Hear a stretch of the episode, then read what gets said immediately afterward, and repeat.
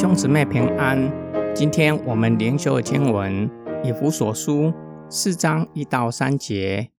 因此，我这为主被囚禁的，劝你们行事为人要配得上你们所蒙的呼召。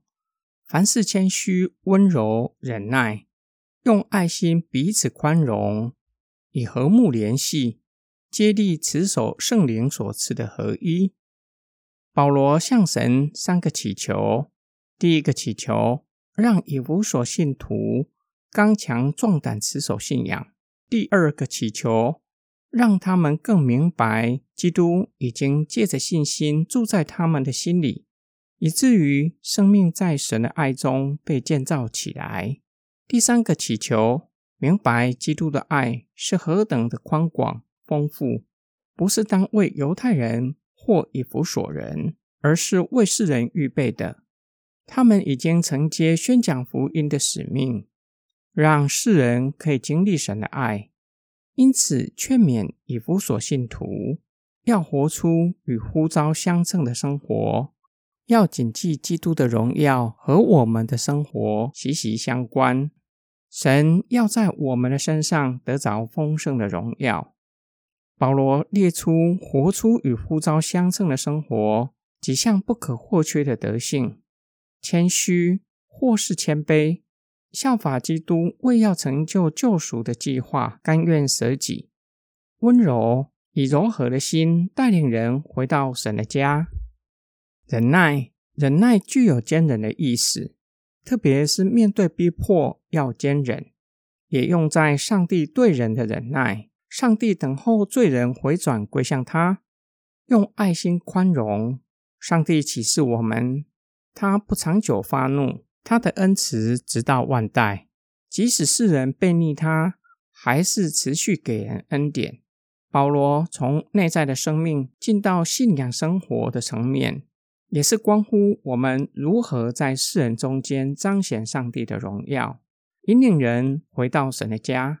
相当重要的。就是要彼此和睦，在主里合一。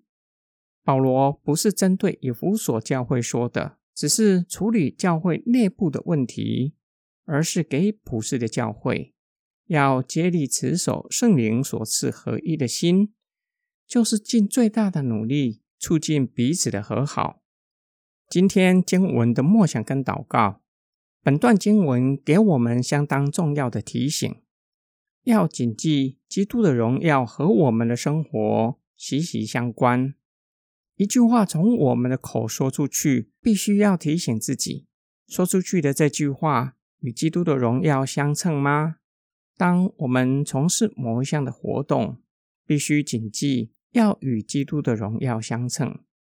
换句话说，若是觉得无法光明正大参加，就表示该项的活动是不可以参加。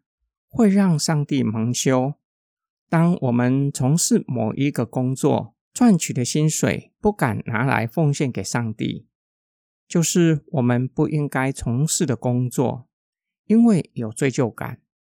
这段的经文也教导我们，我们能够活出与呼召相称的生活，乃是因为圣灵的重生已经赐给我们谦虚、温柔、忍耐。宽容的生命特质，我们要顺服神，让运行在我们里面的大能大力翻转我们的生命，且要竭力的持守圣灵赐给我们的生命，也就是灵性的操练。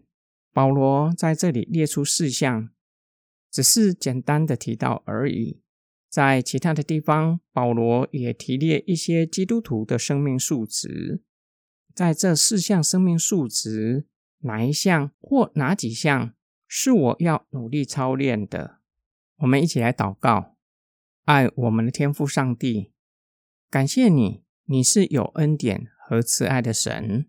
当我们还是罪人的时候，你依然忍耐等候我们悔改、回转归向你，还不断的以爱引领我们回到神的家。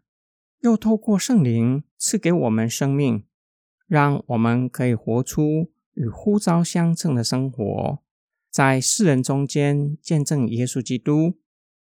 我们奉主耶稣基督的圣名，感谢祷告，阿门。